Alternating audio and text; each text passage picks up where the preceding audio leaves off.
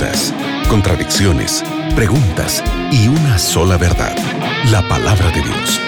En la mira de la verdad, junto al profesor Leandro Cuadros.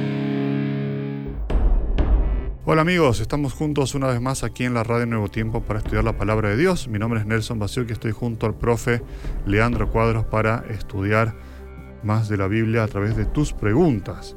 Esta pregunta llega desde Perú, pero antes voy a saludar al profe Leandro Cuadros. ¿Cómo estás, Leandro? Nelson, como sempre, é um prazer estarmos juntos em la Rádio Novo Tempo para estudiarmos a palavra de Deus com nossos urgentes. Que Deus bendiga, amigo gente, tu vida e que a palavra de Deus, outra vez mais, hable a tu coração para que entiendas a vontade de Deus para tu vida. Qué bueno. Decía que esta pregunta llega desde Perú y es lo siguiente. Los profetas en la antigüedad se autodenominaban a sí mismos profetas. Hoy en día hay muchos profetas o personas que se autodenominan profetas, incluso mujeres. ¿Son verdaderos estos profetas? La orientação bíblica é que nosotros provemos a tales profetas que se autodenominam profetas.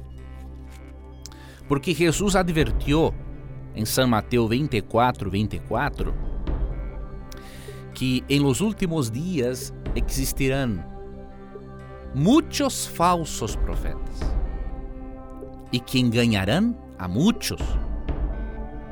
Então é muito importante que tenhamos conhecimento para evaluarmos as diferenças entre um verdadeiro e falso profeta. Por exemplo, em 1 de Juan 4:1, Juan ensina a não crermos em qualquer persona. Vou ler para ti. Amados, não creais a todo espírito, sino probad a los espíritos si son de Deus, porque muitos falsos profetas han salido por el mundo. Interessante, el término espírito en este, en este contexto é uma referência aos falsos profetas. E ele continua: E em esto conoced el Espírito de Deus. Todo espírito, toda persona que confiesa que Jesucristo ha venido em carne é de Deus. E todo espírito que não confiesa que Jesucristo ha venido em carne não é de Deus.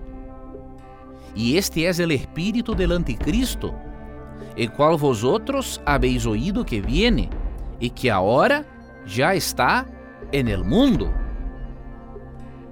Entonces, ¿cuál es la orientación bíblica?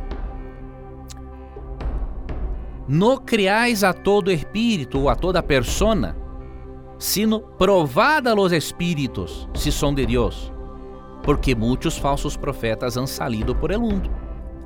E uma das maneiras é evaluar as crenças ensinadas por tal, por tal profeta. Uma de elas, a encarnação de Jesus. Uma pessoa que nega a encarnação de Jesus é um falso profeta. Outra questão importante.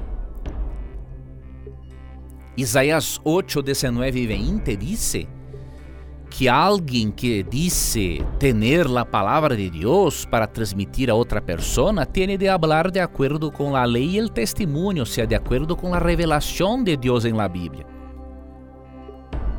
Se esta persona que se autodenomina profeta não habla de acordo com a palavra de Deus, é um falso profeta. Em 1 de Juan 5, 12 e 20, é possível ver que um falso profeta não nega a divindade de Jesus. El que tiene al Hijo tiene la vida, tiene la vida. El que no tiene al Hijo de Dios no tiene la vida. Ahora versículo 20. Pero sabemos que el Hijo de Dios ha venido e nos ha dado entendimiento para conocer al que es verdadeiro e estamos en el verdadero, en su Hijo, Jesucristo. Este es el verdadero Dios y la vida eterna. Entonces, outra coisa importante. se alguém se diz profeta, niega a divinidade de Cristo, é um falso profeta. Utilices também San Mateo 7, 15 e 16 em tu evaluação. Jesus dijo: Guardaos de los falsos profetas que vienen a vosotros com vestidos de ovejas, pero por dentro são lobos rapaces. Por sus frutos los conoceréis. ¿Acaso se recogen uvas de los espinos o higos de los abrojos? Así, todo buen árbol da buenos frutos, pero el árbol malo da frutos malos. Entonces, es muy importante evaluarmos la vida, la conducta y las creencias de aquel que se autodenomina profeta, para que no seamos engañados por los muchos falsos profetas que salen por el mundo. Excelente. Gracias Leandro, gracias amigos por sus preguntas. Sigan en compañía de la radio Nuevo Tiempo.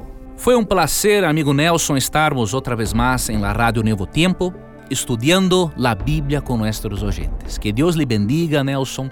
Que Deus te bendiga, amigo oyente, e nunca te olvides que sempre que tengas coragem de perguntar solamente a Bíblia, tendrá coragem de responderte. Um abraço e hasta luego. Acabas de escuchar En la mira de la verdad, junto al profesor Leandro Cuadros.